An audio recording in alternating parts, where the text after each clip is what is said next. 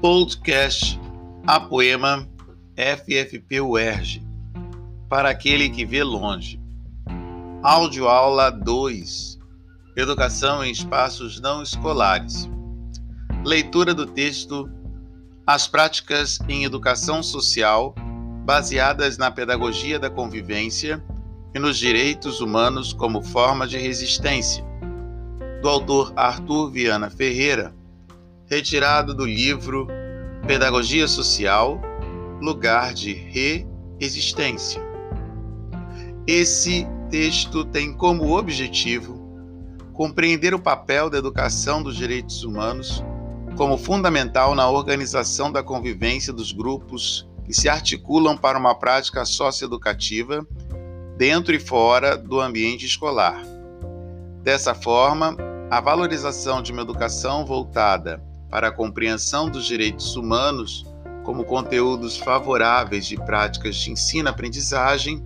em instituições que atendam educacionalmente os grupos socialmente vulneráveis. Podem se transformar em espaços de resistência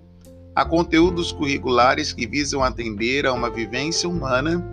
que corresponde ao consumo e à desvalorização do bem-estar coletivo em detrimento aos interesses particulares desses certos grupos sociais. Por isso, esse texto vai tentar compreender o conceito dos direitos humanos sendo construído histórica e socialmente no mundo contemporâneo, e logo em seguida escolhe o caminho epistemológico é, do, da pedagogia social para explicar como esses direitos humanos podem ser articulados a partir da pedagogia da convivência do catalão Jesus Jares. Assim, esse texto tende a indicar que a pedagogia social pode apontar para os educadores sociais, populares, comunitários, entre outros, um caminho relevante para a organização das suas práticas educativas fora do ambiente escolar, levando os sujeitos da prática socioeducativa a uma maior compreensão da importância da vivência dos direitos humanos e das possíveis transformações sociais que essa postura pode ocasionar aos grupos menos favorecidos. Na primeira parte do texto, o aluno ele vai discorrer sobre a construção das relações entre educação e direitos humanos e começa fazendo um recorte histórico a partir de três momentos importantes da construção dos direitos humanos: a Declaração de Direitos de Virgínia, de 1776, que deu base à Constituição Americana, a Declaração dos Direitos do Homem e do Cidadão, de 1789, que se apresenta como um dos documentos históricos resultantes da Revolução Francesa, e a Declaração Universal dos Direitos Humanos, de 1948, resultando de um dos primeiros consensos realizados entre as nações mundiais do século XX, após o longo período de guerras mundiais que assolaram este mesmo tempo e espaço histórico. Então, essa construção será organizada ao longo do texto e, logo após isso, será discutido como é que a educação e os direitos humanos se relacionam, principalmente em nossa educação brasileira, a partir da Lei de Diretrizes e Bases de 93, 94, 96, que é a LDB, e depois na organização do Plano Nacional de Educação e Direitos Humanos, o PNEDH, de dezembro de 2007. Eles vão reconhecendo esse espaço de prática não formal em direitos humanos e que ajudam nos processos de emancipação e autonomia. E também levanta questões importantes que devem ser consideradas para aqueles que trabalham nos ambientes não escolares, a partir do momento em que vão eleger a educação e direitos humanos como uma das ferramentas para a atuação é, dentro desses campos é, não escolares, como a qualificação para o trabalho, a adoção e exercício de práticas voltadas para a comunidade, a aprendizagem política de direitos por meio da participação em grupos sociais, a educação realizada nos meios de comunicação social, a aprendizagem de conteúdos da escolarização formal em modalidades diversificadas e educação para a vida no sentido de garantir o respeito à dignidade do ser humano.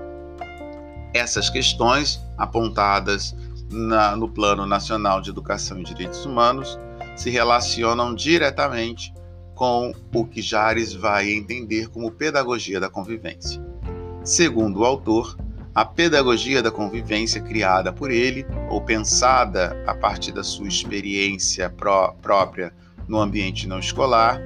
é uma forma de organizar os conteúdos e as práticas educativas fora e dentro do ambiente escolar, levando em consideração três pontos importantes: a convivência entre os indivíduos no processo de ensino-aprendizagem não escolar, os conflitos inerentes às relações sociais e uma educação promotora de paz na convivência humana. O resultado dessas práticas socioeducativas objetiva uma melhor compreensão de uma educação para a vivência como seres humanos e a necessidade de defender os direitos e os deveres dos indivíduos na sociedade contemporânea. Por isso, esse autor ele levanta quatro valores fundamentais para serem trabalhados dentro da pedagogia social: a educação para o valor à vida, para a dignidade humana, para a não violência e para a solidariedade. Na dimensão da educação do valor à vida, o autor aponta o respeito à vida dos demais como elemento fundamental isso se caracteriza na possibilidade de os seres humanos viverem seus direitos como princípios democráticos da convivência. Na educação para a solidariedade, é dividida em dois pontos importantes e necessários para que o educador deva ensinar ao educando a refletir sobre a dimensão da justiça social. Ao mesmo tempo, o educando deve ser estimulado a pensar sobre a pobreza como um impeditivo da vivência do ser humano em sociedade. Na educação para a não violência, que é outro ponto fundamental que resume a prática da educação social, ela utiliza os direitos humanos como um conteúdo em suas lógicas de ação junto às camadas empobrecidas. E assim, o autor salienta duas vertentes a serem colocadas para a prática dos educadores sociais em seu campo de trabalho: educar para a rejeição e a prevenção ao ódio e a desmistificação e término dos maniqueísmos existentes na sociedade contemporânea. E, como último ponto, a educação para a dignidade humana, o autor ele vai entender que a dignidade é a condição moral inerente a todo ser humano, sem nenhum tipo de distinção, seja esta por razões econômicas, físicas, culturais, sexuais Dignidade está entre duas qualidades essenciais: a liberdade e a plena igualdade dos seres humanos, que nos levam a resgatar a proposta kantiana de nunca permitir ser tratado, nem tratar, portanto, ninguém apenas como um meio. Vale a pena desmembrar dois pontos importantes dessa questão: uma educação que promova o combate ao medo e uma educação que promova uma democracia como elemento forte de participação. A partir daí, o autor deste texto ele organiza um quadro de elementos básicos a serem trabalhados pela educação social a partir da relação entre a pedagogia da convivência e a relação com a educação a direitos humanos, que pode ser contemplado nas suas considerações finais desse texto. Enfim, o texto está posto e é fundamental trabalharmos e pensarmos sobre estas questões que devem ajudar a organizar a construção de práticas socioeducativas, principalmente em três pontos, aspectos educacionais fundamentais para aqueles que estão em espaços não escolares. A educação para a solidariedade, que deverá promover uma reflexão sobre a pobreza e a justiça vivida pelos grupos sociais. Uma educação para a não violência, que suscitará a repensar sobre o ódio presente nas relações sociais, a não criação de maniqueísmos ou a derrubada da criação de inimigos na convivência social, e educação para a dignidade humana, que buscará entender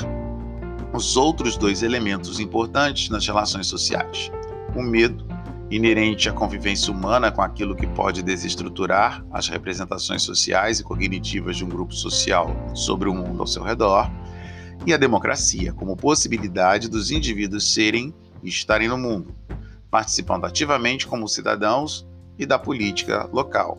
assim como levando a cabo a vivência dos direitos humanos como parte constitutiva da nossa existência.